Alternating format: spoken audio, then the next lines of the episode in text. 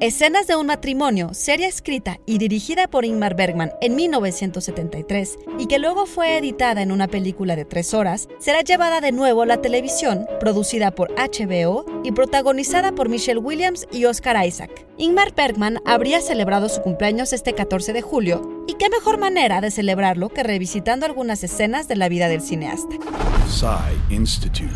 Masterpiece Your Life. Ernst Ingmar Bergman nació en 1918 en Uppsala, Suecia, hijo de un severo ministro luterano y de una enfermera. Su padre era tan estricto que llegó a encerrarlo en un armario oscuro solo por haber mojado la cama. El propio Bergman aborda el matrimonio de sus padres en Las mejores intenciones, dirigida por Billy August en 1992. En 1937, Bergman se matriculó en la Universidad de Estocolmo para estudiar arte y literatura. Dedicaba la mayor parte de su tiempo al teatro y fue ahí donde se convirtió en un adicto al cine. Una relación que le causó un pleito con su padre que resultaría en una ruptura que duró muchos años, aunque eventualmente se casó con la bailarina y dramaturga Else Fischer en 1943. Desde principios de la década de 1960, gran parte de la vida de Bergman transcurrió en la isla de Faro, donde hizo Persona de 1966, un filme que el propio Bergman consideraba una de sus obras más importantes, que para muchos es su obra maestra. La cinta es protagonizada por Bibi Anderson y la actriz noruega Liv Ullmann, musa de Bergman y quien fue su pareja por cinco años. El mismo año nació la hija de Bergman y Ullmann,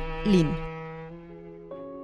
Escenas de un matrimonio también fue protagonizada por Ullman. Bergman la escribió inspirado en su propia experiencia, incluida su relación con la actriz, sus matrimonios con la pianista Kavi Laretei y la periodista Gun Groot. Y sí, en el matrimonio de sus padres. A lo largo de su obra, Bergman habría de regresar una y otra vez al tema, a las familias disfuncionales y a nuestra incapacidad para comunicarnos entre nosotros, mismos temas que la nueva versión habrá de reexaminar a través de una pareja estadounidense en nuestros días.